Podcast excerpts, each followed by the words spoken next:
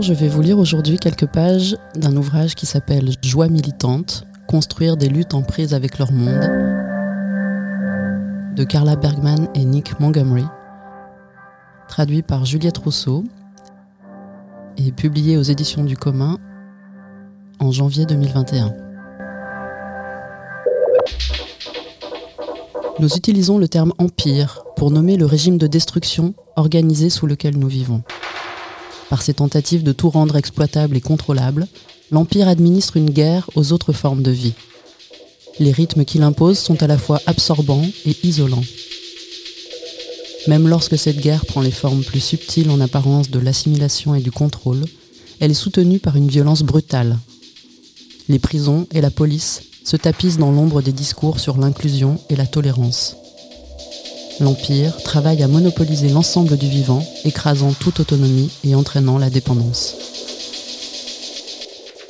En même temps, il y a des failles partout. Un des postulats de base de ce livre est que la résistance et la transformation sont toujours en cours d'élaboration aux marges de la société, ce à quoi l'Empire ne cesse de s'adapter et de réagir. L'ensemble de ces mécanismes de contrôle ont été inventés pour répondre au soulèvement continu de résistance, d'autonomie et d'insurrection auquel il doit faire face. Ce soulèvement n'est pas qu'une lutte contre la domination extérieure. Il est également une lutte contre le contrôle de l'Empire sur nos identités, nos désirs et nos relations. Défaire l'Empire signifie aussi se défaire de soi-même. Et ce n'est jamais un geste purement négatif, en ce qu'il nous rend aussi aptes à la nouveauté.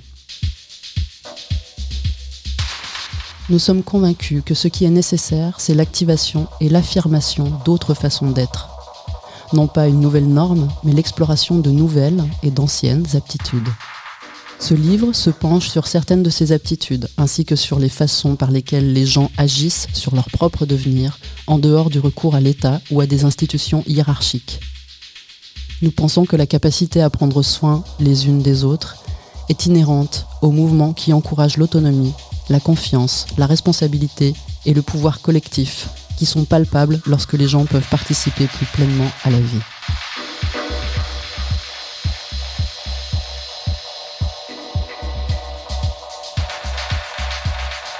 Chapitre 2. Amitié, liberté, éthique, affinité. L'urgence de faire parenté. L'Empire fonctionne en partie en atténuant et en empoisonnant les relations, la parenté a été circonscrite à la famille nucléaire, la liberté à l'individu et les valeurs à la morale. Ensemble, ces limitations sapent les relations en les privant de leur intensité et de leur potentiel de transformation. Si les relations sont ce qui compose le monde et nos vies, alors l'individu libre du capitalisme occidental moderne, un humain implicitement homme, hétéro, blanc, valide, cisgenre et propriétaire, est une vision triste et esselée une fiction étrange inventée par une société violente et pleine de peur, enfermée par la morale et l'intérêt personnel. C'est un être déraciné qui perçoit son déracinement, c'est-à-dire son incapacité à créer et entretenir des attachements à même de le transformer comme une marque d'excellence.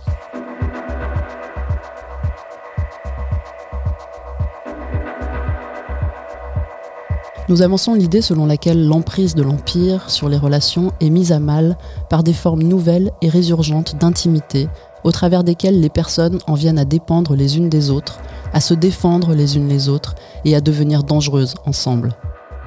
L'amitié en tant que liberté, dans cette histoire, désigne les relations interdépendantes comme une source de pouvoir collectif, une proximité dangereuse que l'Empire travaille à éradiquer par une violence implacable, la division, la compétition, le management et des incitations à nous percevoir nous-mêmes comme des individus isolés ou des unités de famille nucléaires.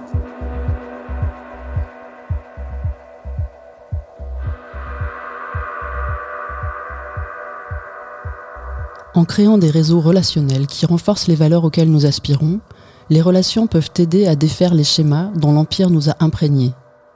Les relations d'amour peuvent être ce qui nous permet d'affronter les choses qui nous font peur en nous.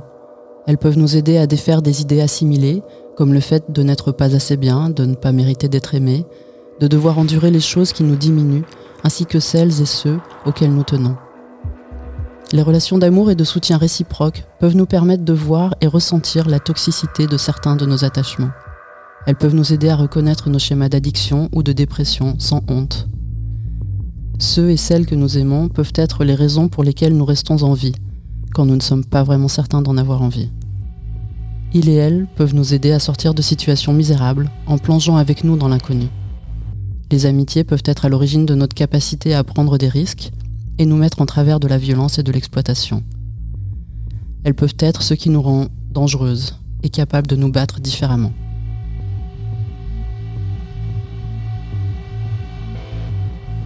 La solidarité commence à la maison. Citation de Liam Joy Bergman, 9 ans. Je n'ai pas besoin que les adultes me donnent du pouvoir. J'ai besoin qu'ils et elles arrêtent d'en exercer sur moi. Tandis que l'Empire rend l'amitié inconsistante, le couple et la famille nucléaire deviennent le réceptacle de toutes les formes d'intimité. Comme les antiracistes, les autochtones et les féministes l'ont montré, la famille nucléaire, dans laquelle une génération de parents vit avec une génération d'enfants séparés du reste du monde, est une invention récente de l'Empire. Elle a constitué et constitue encore une institution cruciale pour la privatisation et la fragmentation de la vie. Elle est aussi centrale dans le maintien de la culture autoritaire, d'abus et de négligence qui sous-tend l'hétéropatriarcat et la suprématie blanche. Elle s'est développée comme mode de reproduction du travail salarié des hommes grâce au travail non rémunéré des femmes. La violence contre les femmes et les enfants au sein de la famille était cautionnée en tant qu'élément d'un processus civilisant, et elle est devenue le vecteur d'une violence intergénérationnelle et de l'accumulation de la richesse et de la propriété blanche par l'héritage. Avec la lutte féministe, certaines des violences les plus graves de la famille nucléaire, qui bénéficiaient de la complaisance de l'État, comme le viol conjugal et l'abus sexuel, ont été pointées du doigt. Mais la famille reste un lieu d'isolement et de violence, pour les enfants en particulier. L'un de ses effets les plus brutaux est qu'elle rend d'autres formes d'intimité difficiles, voire inimaginables pour la plupart d'entre nous. Avec les quartiers et les appartements conçus pour privatiser l'existence, la famille nucléaire est même encodée dans l'environnement bâti. Dans le même temps, les gens sont constamment en train d'inventer et de redécouvrir d'autres formes d'attachement et d'intimité. Par la collectivisation et la mise en commun du vivant, en partageant les revenus, la nourriture et le logement, d'une façon qui rompt avec la privatisation et la ségrégation.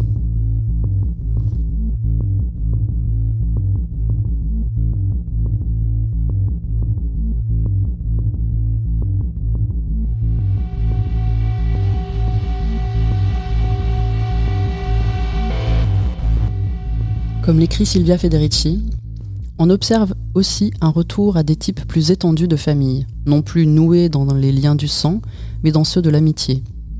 Il s'agit, je crois, d'un modèle à suivre. Nous sommes bien évidemment dans une période de transition où se joue beaucoup d'expérimentation, mais ouvrir la famille, hétéro ou gay, à une communauté plus large, briser les murs qui l'ont isolé toujours plus en l'empêchant de se confronter à ses problèmes de façon collective, constitue le chemin que nous devons emprunter si nous voulons éviter qu'elle nous étouffe et renforcer notre résistance à l'exploitation à la place. La dénucléarisation de la famille est le chemin vers la construction de communautés de résistance.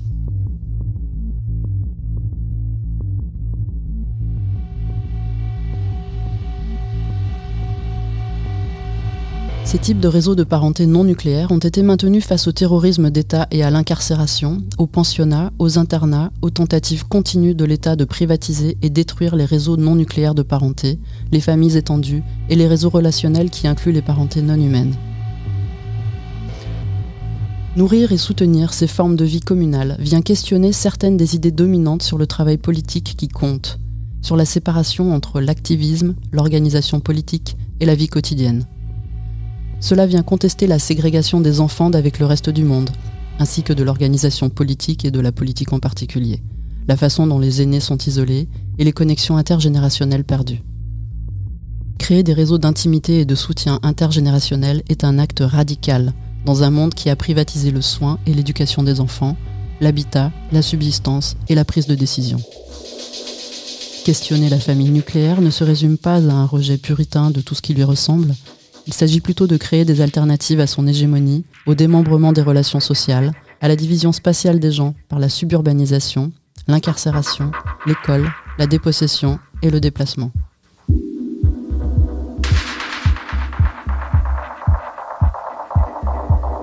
Cela implique la prolifération des relations qui peuvent ou non être basées sur des liens de sang, mais sont construites dans le soin et l'amour. Le théoricien politique latino-américain Raúl Zibecci défend l'idée selon laquelle les familles et réseaux de parenté non nucléaires sont au cœur des mouvements militants les plus transformateurs en Amérique latine, comme ceux des peuples autochtones, des paysans et paysannes, des mouvements sans terre et sans toit, des piqueteros, des mouvements de femmes et de jeunesse. Ces formes de vie collective reposent sur des formes nouvelles d'habitat, de subsistance et de résistance. En le même temps, Zibetchi est clair sur le fait que celles-ci sont seulement des tendances, des aspirations ou des tentatives au beau milieu des luttes sociales. Les relations de soutien mutuel ne sont pas une fin en soi, mais un processus de lutte continue. À mesure que les gens ravivent des relations intergénérationnelles et mettent leur vie entière en jeu dans la lutte, de nouvelles formes de politique émergent. Dans ce contexte, Silvia Federici explique c'est la raison pour laquelle l'idée de créer des mouvements qui s'auto-reproduisent a été si puissante. Cela veut dire créer un certain tissu social et des formes de reproduction coopérative qui peuvent donner de la continuité et de la force à nos luttes et une base plus solide pour notre solidarité. Il nous faut créer des formes de vie dans lesquelles l'activisme politique n'est pas séparé de notre travail reproductif quotidien, afin que des relations de confiance et d'engagement qui demeurent aujourd'hui lointaines puissent se développer. Nous devons mettre nos vies en commun avec celles d'autres personnes pour avoir des mouvements solides et qui ne s'élèvent pas pour ensuite se dissiper. Partager le travail reproductif. C'est ce qui a commencé à avoir lieu dans le mouvement Occupy et ce qui arrive en général quand une lutte atteint un moment de pouvoir quasi insurrectionnel. Par exemple, quand une lutte dure pendant de nombreux mois, les gens commencent à mettre leur vie en commun parce qu'ils doivent mobiliser toutes leurs ressources afin de ne pas perdre. Ici, Federici en vient à examiner la façon dont le soin n'est pas seulement une façon de maintenir les luttes, mais également une partie transformatrice de la lutte elle-même. Tandis que l'Empire travaille à privatiser et individualiser nos vies quotidiennes, de nombreux mouvements se reproduisent eux-mêmes de façon plus autonome en collectivisant le soin. De la cuisine à la cohabitation, en passant par l'apprentissage à être simplement présent, présente l'une à l'autre. L'amitié, la parenté, et la communalisation ont aussi fait partie intégrante du travail face aux divisions hiérarchiques de l'hétéropatriarcat, de la suprématie blanche, de la colonisation, du validisme, de l'écocide et d'autres systèmes qui nous ont appris à perpétuer la violence des unes sur les autres et à internaliser des façons oppressives d'être en relation.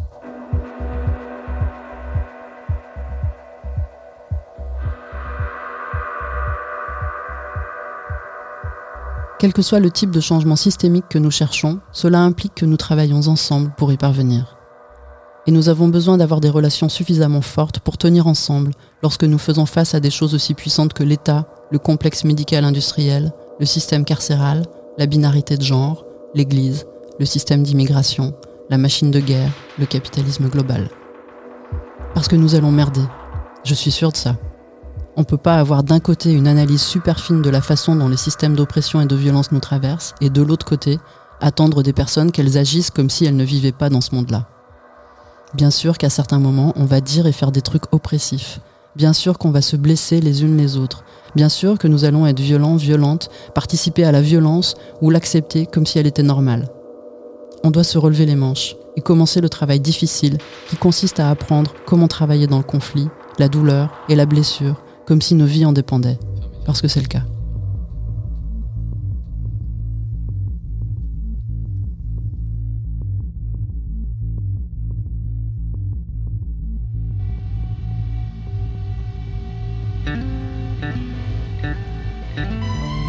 Lectures anthropocènes.